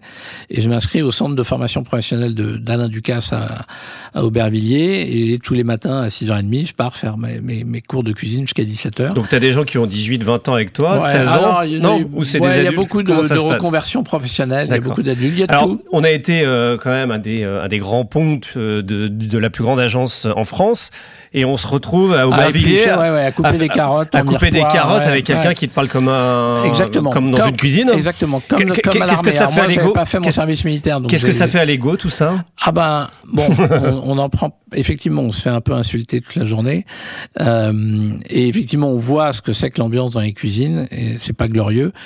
Mais encore une fois, ça passe assez vite et euh, donc c'est facile en fait. Oui, parce que euh, on, on, regrette pas, on se dit pas putain j'étais quand même pas mal dans mon bureau. Non, je l'ai regretté après parce que je l'ai regretté après pas, pas pas pas du tout par rapport à Publicis, j'ai regretté d'avoir fait ça parce que c'est épuisant en fait. C'est épuisant euh, physiquement et nerveusement. Et donc, quand je me suis remis à travailler derrière, euh, j'ai été crevé. Et non seulement j'ai été crevé, mais en fait, ça m'a presque dégoûté de la cuisine. Je n'ai quasiment pas fait la cuisine pendant un an après. Tellement c'est intense, tellement c'est dur et tellement c'est violent. Alors, c'est quoi tes plats? C'est quoi, toi? C'est quoi que, tu aimes faire? À part éplucher bah D'abord, ça détend énormément d'éplucher, donc euh, c'est très bien quand on a des grosses journées de boulot. Euh, donc t'épluches encore le soir en Certains vont faire du sport. Euh, moi, je, parfois, je, je, fais la cuisine pour euh, pour me détendre. Et, mm, et donc, non, mes plats, c'est plutôt une cuisine de, de snacker. C'est pas une cuisine de, de cuisson très lente. C'est pas une cuisine de plat très très. Donc c'est le très ménager. C'est le steak, c'est. Oui, ça peut être de la grillade, ça peut être de, des poissons, mais, mais c'est plutôt des cuissons rapides des puissons vives. Euh, et du il, il y a beaucoup de légumes, il y a beaucoup de Méditerranée parce que je suis un inconditionnel de la Méditerranée, donc il y a beaucoup de Provence. C'est aussi pour ça que je suis allé faire mon stage chez Alain Ducasse parce que c'est le roi de la, c'est lui qui a inventé la cuisine méditerranéenne. Euh, dans les restaurants en tout cas. Oui, et puis même globalement dans, dans ses livres. Et donc euh, donc voilà, ma cuisine est plus celle-là, mais en tout cas c'est une expérience. C'est pas, c'est pas, Maïté, t'es pas Maïté. Non, pas du tout. euh, et donc c'est une expérience euh, passionnante, mais éprouvante quand même. Et euh, à l'époque, je voilà, je sais pas encore exactement ce que je vais faire. J'achète un petit resto parce qu'il y a une opportunité euh, d'un petit, tout petit restaurant. Je me dis petit resto. Ah, il est où? Il s'appelle comment? Il est au marché Saint-Germain. S'appelle le Café du Marché. Je me dis c'est tout petit, donc petit restaurant, petits ennuis, qui est une première erreur. Grand quartier. Hein. Qui est une première erreur parce qu'en fait, même si c'est petit, ça peut être très galère. Et, hum, et donc, euh, voilà, je fais ça. Et là, t'es en cuisine ou tu ah, recrutes Un peu, ça m'arrivait le soir d'être en les cartes. Euh... Ouais, je fais la carte, évidemment. Je fais ça avec un consultant, je trouve un chef. Enfin bon, on, on fait un certain nombre de choses. Ce sera une expérience formidable humainement, euh, pas très intéressante économiquement. Et on a en plus... Une... Et pourquoi alors? Bah D'abord, on a un calendrier compliqué parce qu'on a euh, les gilets jaunes, on a les grèves de 2020, on a deux années de Covid. Donc pour démarrer en quatre ans, je pense qu'on peut difficilement faire pire. Et puis on a une petite salle en plus, donc même pas beaucoup si de couverts. même s'il y en a qui ont très bien traversé tout ça, ça a quand même été une période extrêmement éprouvante pour les pour les restaurateurs. Et comme dans le même temps, euh, j'ai euh, racheté Influencia et racheté Media Event, enfin je, je, me suis lancé en entrepreneuriat, je pense qu'il y a dans les métiers difficiles, euh, les médias c'est pas mal non plus, et avoir un restaurant et des médias, il manquait plus, comme je le dis souvent en rigolant, une compagnie aérienne ou, ou, ou un hôtel, et, j'étais bon. Donc euh, voilà, donc finalement je, je vais revendre ce restaurant euh, euh, en 2022, enfin fin 2021, début 2022, et tu parlais d'échec, c'est c'est un semi-échec parce financier en tout cas. C'est-à-dire que là tu as, perdu de l'argent. J'ai perdu un peu d'argent et surtout euh, voilà ça ça a pas ça a jamais été ce que je voulais en faire. J'ai jamais réussi à en faire ce que je voulais en faire et euh, et j'ai un peu euh, abandonné faute de d'avoir trouvé la recette en termes de, de staffing, en termes de fonctionnement, en termes de d'équilibre économique. Et donc, il valait mieux que je m'arrête plutôt que je continue euh, à, tâtonner. Alors, on va revenir euh, après sur ton expérience d'entrepreneuriat. Alors, au-delà du consulting, c'est-à-dire qu'avec le rachat d'un média comme Influencia et puis euh, la partie événementielle avec Prashmenia Events, là, finalement, pendant que tu fais ton CAP cuisine, tu es appelé par le groupe américain Interpublic qui on l'a vu avec Thomas Jamais, euh, souhaite se lancer ou se relancer en France, parce que les, agences de média brand sont toutes petites et, ont besoin de conquérir le marché. Et l'ambition, co comment ça se passe? Et pourquoi tu décides d'y aller, sachant que tu as quitté Publicis en voulant euh, une autre vie? Ben, en fait, moi, je voulais euh, euh, être entrepreneur et euh, là-dessus, j'ai une offre une première offre de, de, consulting du groupe du cabinet de conseil Bearing Point. Et dans le même temps euh, en discutant avec Thomas et avec euh, son management mondial d'Interpublic on se dit euh, ce serait formidable de travailler ensemble. Il y a peut-être un truc à faire. Euh, je peux peut-être t'accompagner et te donner un coup de main. Pas forcément à 100% pas forcément euh, sur 100% de tes prérogatives mais est-ce qu'il n'y a pas quelque chose à faire ensemble? Et là encore une rencontre absolument formidable avec le management d'Interpublic, management à New York et le management à Londres, où on s'entend incroyablement bien. Et donc, il me propose de devenir chairman et d'accompagner Thomas. De Media Brands en France. Ouais, oui, IPG. et en Europe, puisqu'en fait, j'avais des missions sur l'Europe et des missions sur la France. Donc c'est quoi chairman alors? D'abord, c'est non exécutif. Donc le patron, c'était vraiment Thomas. J'étais vraiment là pour l'aider, mais le patron, c'est Thomas. Euh, et donc c'est un poste euh, à la fois de visibilité euh, pour aider Thomas à, à, rendre le groupe Media Brands plus visible en France et à, en tout cas, se doter d'une ambition encore plus forte qu'elle était précédemment. Euh, c'était aussi, finalement, ça n'a pas donné grand-chose, mais c'était aussi pour regarder s'il n'y avait pas des acquisitions à faire sur le marché français, euh, ce qui finalement n'aura pas lieu. Mais bon, entre le, voilà, la, recherche de talent, l'acquisition de structures, le développement sur des gros clients, la présence sur des appels d'offres, d'autres missions à l'international, voilà, ça remplissait un, job euh, assez intéressant. Publicis a été pas très content, j'imagine, que tu acceptes le fait d'aller chez un de ses concurrents quand même. Oui, je suis bon, je sais pas parce que d'abord c'était pas un, un, très gros concurrent. Quand même, c'était pas le concurrent. Oui, mais t'arrivais, avec euh, tout ce que t'avais acquis et l'expertise Publicis. Ça a peut-être cru effectivement que j'allais euh, me cantonner à la gastronomie et effectivement il y a peut-être eu euh, un, un, peu un effet de surprise quand j'ai rejoint Interpublic. Mais encore une fois, d'abord il y a eu aucun aucun je dirais, aucune friction de non-concurrence euh, pendant ma période chez, chez T'es pas, pas allé voler des clients chez Publicis et t'as pas révélé des secrets euh, de fabrique incroyables Aucun. J'avais une clause de concurrence qui était totalement respectée. Et par ailleurs, les différents appels d'offres sur lesquels on a été, il n'y a jamais eu d'appel d'offres euh, frontal, très tendu. Et voilà. Et donc, euh, euh c'était pas la même taille, on va dire. Hein. Voilà. Et finalement, bon, le l'historique des, des appels d'offres a fait qu'on ne sait pas, voilà, il n'y a pas eu de tension du tout de ce côté-là. Et alors, euh, donc, tu, tu rachètes Influencer. On en reparlera. Pourquoi tu, tu quittes cette mission chez, bah, En fait, chez, euh, après quatre ans de consulting chez Bearing Point et chez Interpublic, euh, passionnant, mais c'est vrai que je, ma frustration entrepreneuriale est, est intacte. Euh, j'ai envie d'équipe, euh, j'ai envie de talent, j'ai envie de PNL. Et donc, le métier de consultant euh, est un peu insuffisant pour moi de, de, ce point de vue-là. Et donc... C'est-à-dire que c'est cette solitude à laquelle on n'a pas du tout... on n'est pas du tout habitué quand on travaille dans des grands groupes, eu égard ce que tu disais avant. Et puis j'avais envie de voilà, j'avais envie d'équipe, j'avais envie de d'une entreprise. Et donc je me dis bon, je veux pas commencer de zéro, j'aurais pu, mais je, je, préfère commencer de deux petites structures pour pas commencer vraiment de zéro. Et donc il y a deux petites structures euh, à ce moment-là. Euh, euh, qui elles sont en discussion pour se vendre. une qui est Influencia, qui avait été racheté par euh, Media School dans le cadre du rachat de CB News. Et finalement, euh, Franck Papazian dit euh, Moi, je suis prêt à revendre Influencia. Et moi, ça fait longtemps que je discutais avec Isabelle Musnik. Et donc, je dis Ça m'intéresse parce que la marque. Qui était cofondatrice et, qui est toujours la rédactrice en chef. Voilà, hein. et la marque est très forte. Et donc, ça m'intéressait. Et dans le même temps, Emmanuel Prache dit Bon, euh, ça fait longtemps que j'ai monté ma structure. Je pense que euh, j'ai envie de passer un cap et, de la faire grossir. Et donc, pour ça, euh, je serais assez prêt à, à la vendre à, quelqu'un qui a un projet euh, plus gros que ce que j'en ai fait jusqu'à maintenant et la boîte marche bien, c'est le bon moment pour euh, voilà et donc euh, je rachète Prash Media Event à Emmanuel Prash qui est toujours ma directrice générale avec qui on travaille toujours. Voilà, là, on a fait doubler de taille l'entreprise ces, deux dernières années, on a très bien traversé le Covid et on continue l'aventure ensemble. Alors, tu as Influencia, tu as Prash Media Event, on en parlera dans un instant, tu lances des nouveaux médias. Euh, en, quoi finalement aujourd'hui euh, un média B2B et une boîte d'événementiel à côté, ça coexiste très bien? Euh, nous, on le voit, puisque nous, euh, c'est un secret pour personne, on est aussi concurrents, puisque nous, c'est ce qu'on développe également, alors différemment, parce que les deux sont intégrés.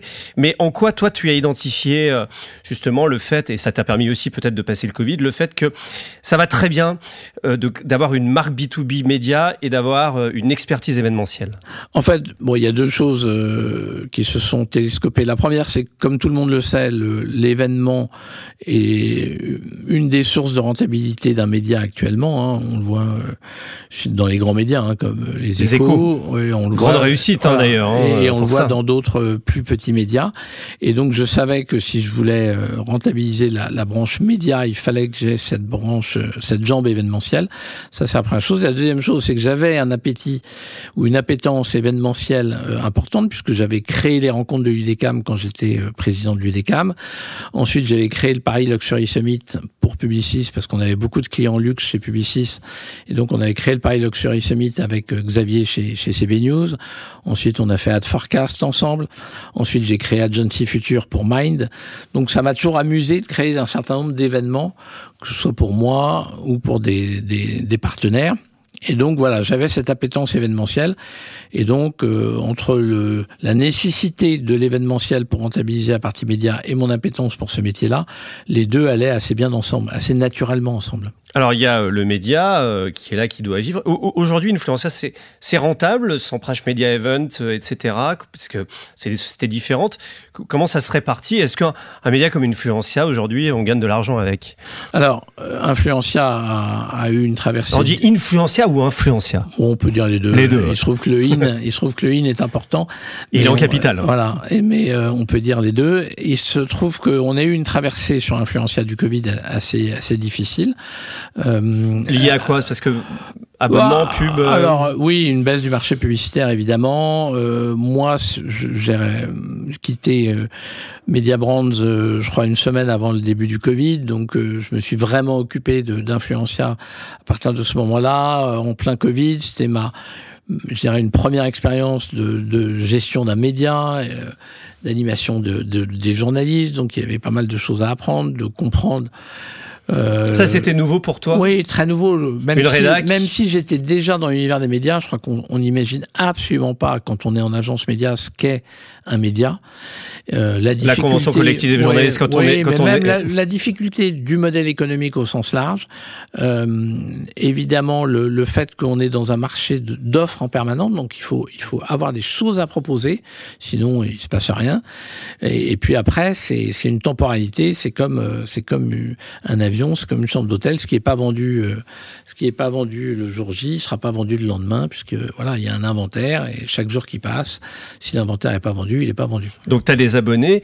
Euh, justement sur ce sur modèle abonnement et pub, euh, il y, a deux écoles. Hein. On sait que l'abonnement crée de la valeur et pour avoir récemment discuté avec des gens de chez Mind Media, ils disent que bah même Satellifax, Joël Virzel qui dit bah moi j'ai mes abonnements. Alors c'est là, c'est toujours difficile d'aller renouveler des abonnements, mais j'ai cette sécurité-là. Je suis pas euh, tributaire d'annonceurs.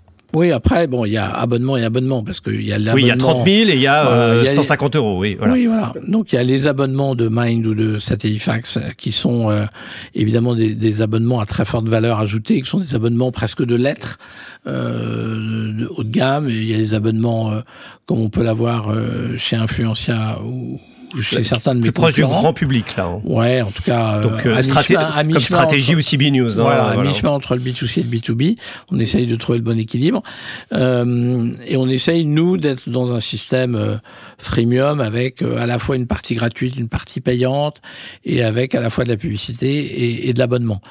Donc ça, on, on tâtonne, euh, mais on avance et Donc les abonnements C'est quoi toi C'est plutôt la jambe abonnement qui va à un moment. Non, pour le moment on est on est 80% publicité, 20% abonnement, mais c'est vrai que les abonnements commencent à très bien fonctionner sur Influencia.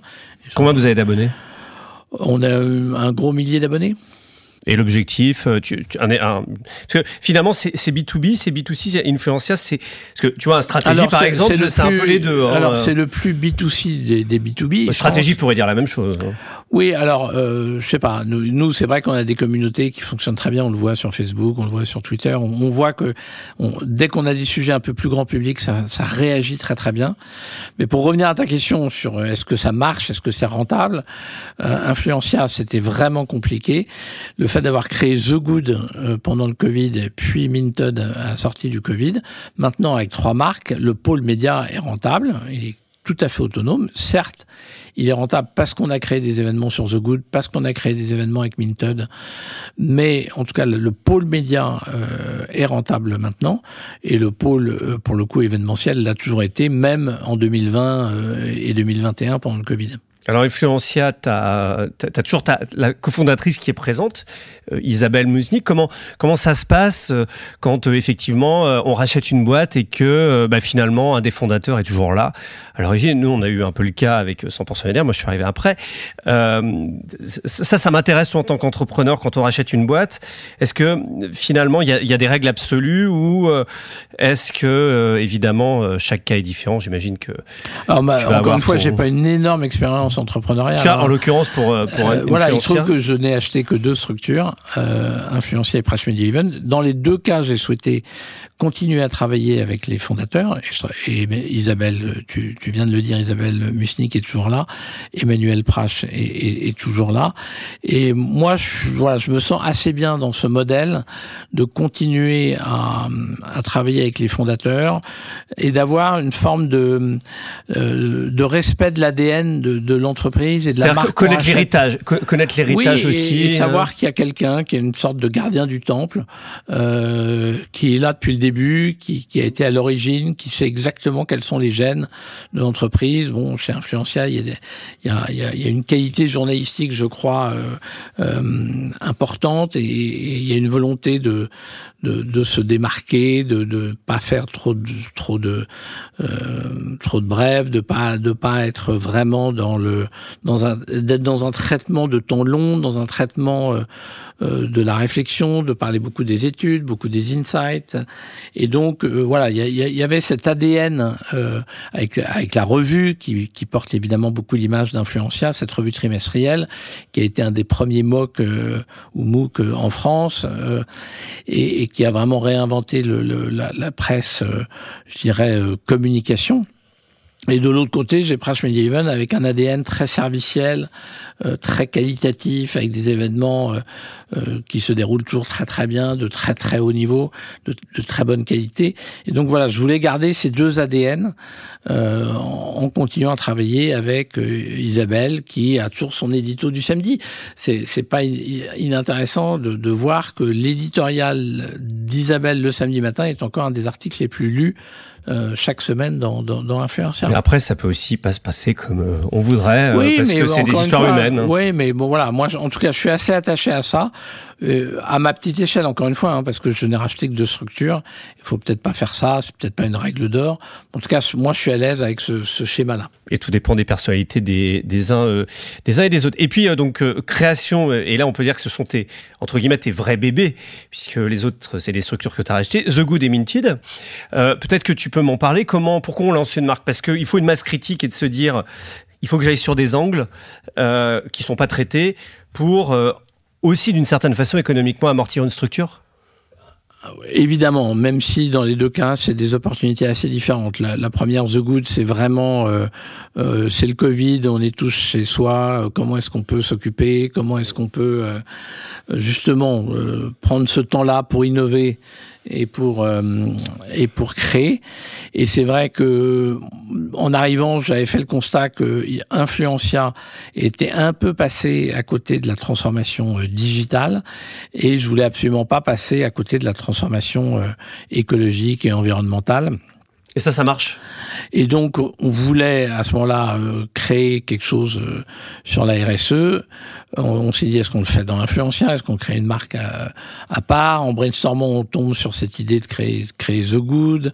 Euh, il y avait So Good qui s'est créé à, à, peu près au même moment sur la partie B2C. On se dit, bon, il y a ce territoire-là à prendre. Et on démarre et, et, et ça prend très bien, euh, ça prend très bien tout de suite. Minted, c'est une autre histoire.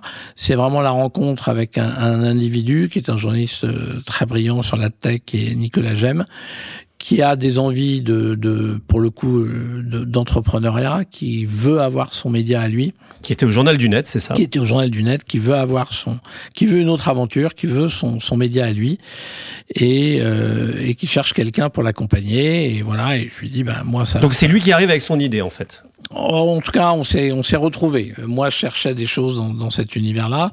Lui euh, avait envie. Donc, de, vous êtes associé sur l'affaire, c'est ça? Lui, lui était prêt à, à se lancer, et, et, donc on se dit bon, allez, on démarre. C'est tout jeune. Hein. On fête les un an de Minted cette année, donc euh, c'est vraiment très très très jeune. Mais euh, ça, donc, ça, ça a très bien. Donc il a, il a, il a des parts dedans et oh, il est associé au résultat. Il est associé au résultat. Donc du coup, lui, tu, tu lui as proposé une sorte d'entrepreneur, tu l'as incubé d'une certaine façon. Euh, bah, moi, j'ai investi comme n'importe quel S'il aurait pu le lancer, euh, lui, de son côté, pourquoi il est, vous l'avez fait ça, ensemble Je sais pas, mais en tout cas, ce qui est sûr, c'est qu'il fallait, euh, il fallait s'adosser à, voilà, à un ensemble plus large. il y a toujours un, un risque quand même dans, dans il faut trouver euh, une équipe commerciale, il faut trouver euh, un certain nombre de solutions techniques, il faut créer le site, il faut créer des newsletters, il faut le il y a un peu d'investissement. Il faut avoir les bases, il faut le, le routage. Enfin voilà, tout ça est à la fois pas très compliqué, mais nécessite quand même, quand on est seul, un certain nombre d'investissements. Et donc on a décidé de le faire ensemble. Et aujourd'hui, c'est rentable, euh, Minty, de The Good à eux seuls? Ouais, ouais c'est euh, lancer une marque B2B comme ça en 2022-2023. Euh, c'est quelque chose qui aujourd'hui semble possible d'après tes dernières expériences Alors, je te dis pas que c'est hyper facile, et d'ailleurs je ne sais pas si je lancerai énormément de nouvelles verticales, euh, parce qu'on est quand même sur des modèles économiques euh, étroits. Euh, Donc c'est que la pub, hein, Minted par exemple. Hein. Minted, alors c'est de la pub, mais bon après il y a des systèmes de, de clubs, il y a beaucoup d'événements, donc. Mais du coup le lecteur ne paye pas pour accéder au contenu. Non, hein. non. Ça, ça a été une volonté de en base. Tout cas, on, on, débarrage, c'est sûr. En année 1, après un an, on s'est dit qu'est-ce qu'on passe en, semi-payant? Bon, l'expérience qu'on a faite avec The Good, c'est que l'abonnement sur une hebdo, c'est pas évident parce qu'autant euh, tous les jours, si tu publies des contenus payants, tu, crées une frustration qui, qui pousse à l'abonnement. Quand tu euh, tu mets du contenu payant et tu demandes un abonnement sur une hebdo avec euh, cinq ou six papiers hebdomadaires, c'est plus compliqué de, de faire euh, monter la, la mayonnaise. Soit t'es Satellifax, Mind ou Stratégie, et là, euh, t'as beaucoup de choses au quotidien. Ouais, mais Satellifax, justement, pour. Mm. Enfin. c'est 25 articles par jour, hein, je crois. Voilà, et Mind, et Mind, et, et, Mind, et, voilà, fait, fait un, un, un petit récap, hein, une quotidienne à cause de ça. Ouais, parce que effectivement derrière, il faut quand même qu'il y ait une régularité pour donner un sens là-dessus. Alors, Prash Media Event, c'est euh, des événements à vous. Euh, tu, tu, tu, sers finalement euh, les marques médias et puis en même temps, tu as des événements marque blanche. On, on, en parlera. Je vais parler des prix. Est-ce qu'il y a trop de prix aujourd'hui? À ton avis, euh, sur le marché Les Grands Prix de stratégie, Sibi nous en fait, vous en faites beaucoup, vous en avez lancé, euh, les AdTech Awards, je crois. Nous, on en fait aussi chez 100% Média. Euh, et puis, il y en a plein d'autres qui existent. Aujourd'hui, est-ce qu'il y a trop de prix euh, Et quel est l'intérêt des prix À part du fait que on sait que c'est rentable. Voilà, on va pas se le, se le cacher. Bah, moi, c'est pas forcément à moi de, à moi de répondre, c'est peut-être plus aux, aux agences ou, ou, aux marques de répondre. Ce que je crois, c'est qu'effectivement, il y a beaucoup de prix, mais que Trop? la profession, le marché, la profession, euh, les annonceurs, les marques ont besoin de prix. Euh, et non seulement elles ont besoin, mais j'ai parfois l'impression qu'elles en redemandent. Oui, on le voit, nous. Hein, euh... et, et donc, j'aurais je, tendance à dire qu'il y en a beaucoup, mais qu'il n'y en a pas forcément trop. Parce que je suis moi-même surpris de voir que presque tous, pour pas dire tous, marchent. Et tous trouvent euh, des cas à défendre, des prix Armed. C'est-à-dire les, nouveaux que tu as lancés, là, les Tech Awards, ça a marché tout de suite euh... C'est-à-dire que tu es rentable. Alors, c'est vrai que le modèle, économique, le modèle économique, c'est les candidatures. Ouais. Hein, euh... Nous, on en a trois et bientôt quatre, donc nous, on en a pas énormément. Et c'est Par rapport à stratégie. Euh... Bah, c'est sûr qu'Emmanuel, elle a créé les grands prix chez Stratégie. Hein, c'est elle qui les a créés chez Stratégie. Et quand elle a créé sa structure, elle a créé un premier grand prix qui est le Grand Prix du Brand Content, puis un deuxième, le Grand Prix de la Data. Bon, après, on a fait le Grand Prix de la Good Economy et les AdTech Awards. Bon, mais si tu prends euh, les Cadors, si tu prends le Topcom, si tu prends euh, agence de l'année euh, et pas agence média. Euh, agence de l'année ou d'autres, il y a énormément de prix. Quand je te dis, je sais pas, les cadors, c'est une quinzaine ou une vingtaine de prix. Si je prends les Red Card Awards, les Red Card Stars aussi. Il y, a les Red Card Stars. Alors parce que dans les dans les prix quand même, et moi c'est des choses que je découvre parce que auparavant, je moi je candidatais, maintenant moi j'en organise. Et euh, c'est vrai que nous, euh, je trouve que c'est important que ce soit pas l'école des fans. Alors c'est compliqué d'appeler les gens en disant euh, t'as dépensé 3-4 000 balles et t'as zéro prix. D'abord ça peut être humiliant, mais en même temps la valeur de ton prix, et je vais pas en citer, mais moi on me dit ah tel ou tel prix, ça fait pas partie des prix que tu organises. Mais c'est un peu l'école des fans, tout le monde les a, etc. Et nous on essaye de ne pas le faire. Comment, toi, quelle est ta recette pour en même temps pas décevoir et de se dire bon on a mis du temps humain à présenter des cas, ça nous a coûté un peu d'argent et on a zéro prix et en même temps de se dire quand on a un prix, on l'a vraiment mérité. Là, je te pose un peu une question philosophique qui tellement stratégique. non, non, moi je pense que il faut des vrais jurys, il faut des, des, jurys costauds, il faut des vraies sessions de jury, il faut des méthodologies extrêmement rigoureuses. Sinon, effectivement, ça devient un, peu n'importe quoi. École des fans.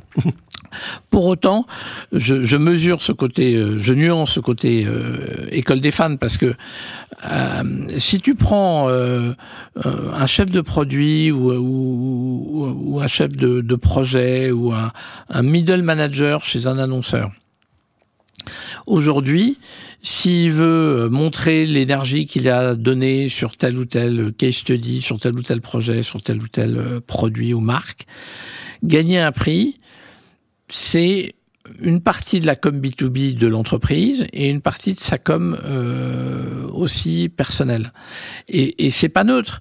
Quand tu vois évidemment la mécanique avec LinkedIn aujourd'hui, eh ben finalement euh, gagner trois quatre prix pour une marque dans des compétitions différentes pour une marque ou un produit, c'est un boulot de communication extrêmement central. Donc ça fait partie de l'investissement même si on les gagne pas tous. Mais non, mais c'est un investissement important pour une marque et, pour une organisation.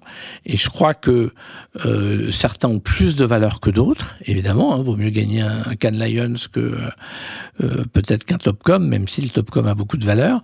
Mais je crois que chacun a son intérêt pour la marque. Et d'ailleurs, moi, je suis toujours surpris parce que certains prix qui sont maintenant très anciens continuent à très bien fonctionner. On n'est pas toujours sur les mêmes populations. Parfois, c'est très agence média, parfois c'est très agence créa, parfois c'est très agence digitale, parfois c'est très top management, parfois c'est plus middle management. Donc voilà, donc je crois qu'il y a de la place. Il y a il n'y a peut-être pas encore énormément, mais il y a de la place pour les acteurs actuels. Et je crois que le marché, c'est devenu un, un, élément important de la communication des marques et des produits et des entreprises. Et donc, je suis pas choqué par par cette euh,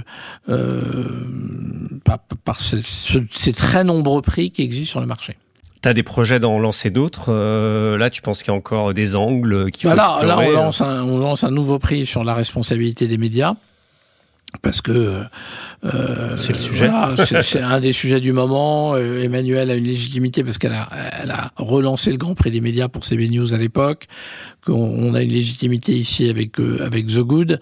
Et donc euh, voilà, on s'est dit, étant donné nos sphères RSE, nos sphères marketing, communication et médias, il y avait une volonté depuis un ou deux ans de, de relancer un, un, un prix dans, dans cet univers. Et donc ça y est, on lance le Grand Prix de la responsabilité des médias tu euh, souhaites encore te développer au-delà des prix, etc. Tu, regardes d'autres médias. C'est vrai que moi, je vois, je, par, je, parle avec des patrons de médias B2B qui veulent tous racheter d'autres médias. Alors, à un moment, il n'y aura pas de la place pour tout le monde. Euh, tu crois qu'il y a encore des opportunités sur le marché pour euh, racheter un, un média B2B, comme ça a été le cas avec Influencia, par exemple?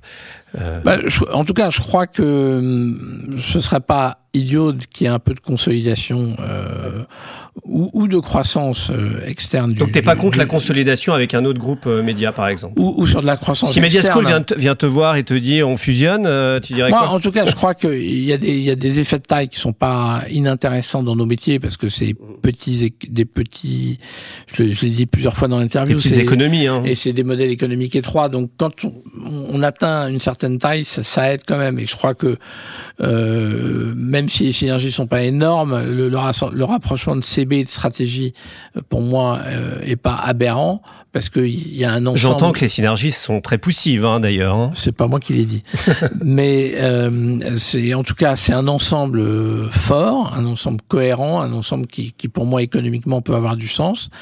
Et c'est vrai que aujourd'hui on va faire nous entre 3 et 3 millions et demi de chiffre d'affaires. J'espère me rapprocher des 4 millions de chiffre d'affaires assez vite.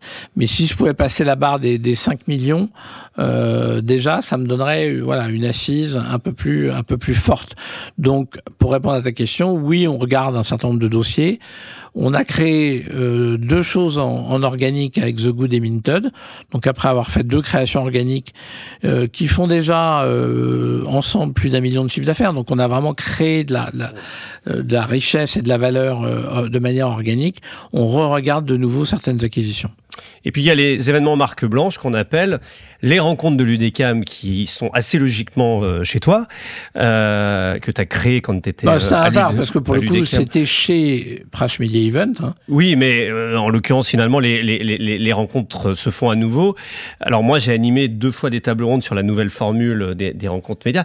Je me dis à chaque fois, je me dis, mais qu'est-ce que ça doit être dur Parce qu'il y a les sponsors qui financent, mais c'est des sponsors avec des fortes personnalités des forces égaux. Et puis en même temps, il faut être intéressant euh, euh, pour euh, les agences, les annonceurs, défendre le métier, trouver le modèle économique. J'ai l'impression que c'est un événement qui est difficile. Est-ce que c'est juste une impression ou finalement tous les événements sont difficiles? Alors oui, enfin, c'est, tous les événements nécessitent en tout cas une énergie éditoriale forte pour qu'ils soient évidemment intéressants. Euh, tout court et intéressant malgré parfois euh, des interventions qui peuvent être un peu commerciales. Euh, mais ça, c'est notre métier, c'est notre savoir-faire, on l'a toujours fait. c'est la spécialité historique de Prash Media Event, hein, c'est de travailler pour des grands syndicats ou des grandes associations professionnelles. Donc aujourd'hui, on le fait euh, pour l'UDECAM, on le fait pour Union des marques, on le fait pour le Club des annonceurs, on le fait pour la FEVAD, on le fait pour le Syntec et pour d'autres. Donc c'est vraiment notre savoir-faire, c'est d'apporter un événement clé en main avec de la valeur éditoriale en, co-construction avec le... parfois on a que l'organisation. Parfois, on a l'organisation et les contenus. Parfois, on a l'organisation et la commercialisation. Donc, voilà, des périmètres différents. Mais en tout cas, notre savoir-faire, c'est ça, c'est de créer des événements de valeur, euh, à la fois euh, dans la qualité de l'organisation et du réceptif, mais également la, qualité des contenus. Mais comment on n'est pas tiède euh, Parce que nous, on le fait aussi chez 100% Média, sur voilà, on travaille avec les afficheurs notamment et d'autres.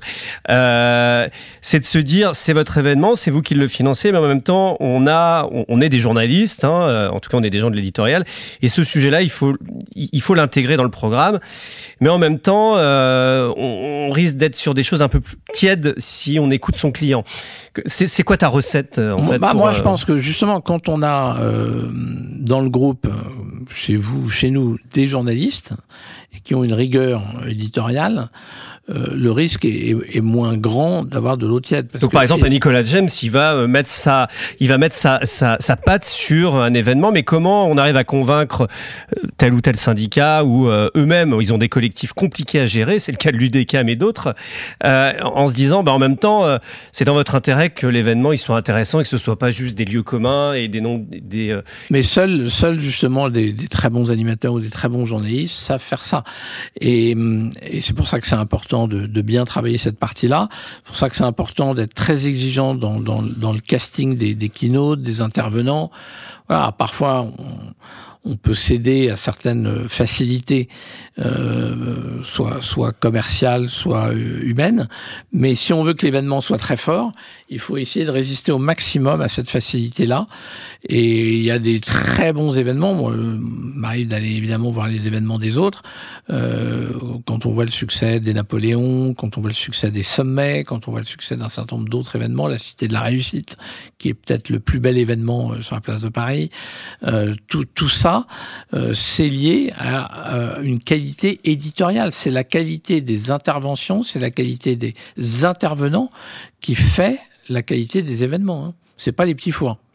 Je vois une spécificité parce que nous, on a une filiale à Londres où là, euh, l'événementiel est très différent parce que non seulement il y a des sponsors, mais en plus de ça, les gens payent 200, 300, 400 pounds. J'étais à un événement euh, il y a quelques jours de Future of Audio. Les gens ont payé 300 pounds l'entrée la journée a été quand même une succession euh, et je me disais en France ce serait pas possible de, de pitch de partenaires où on comprenait pas trop si à un moment c'était du commercial ou pas je le dis en toute amitié, mais tout le monde est content de ça.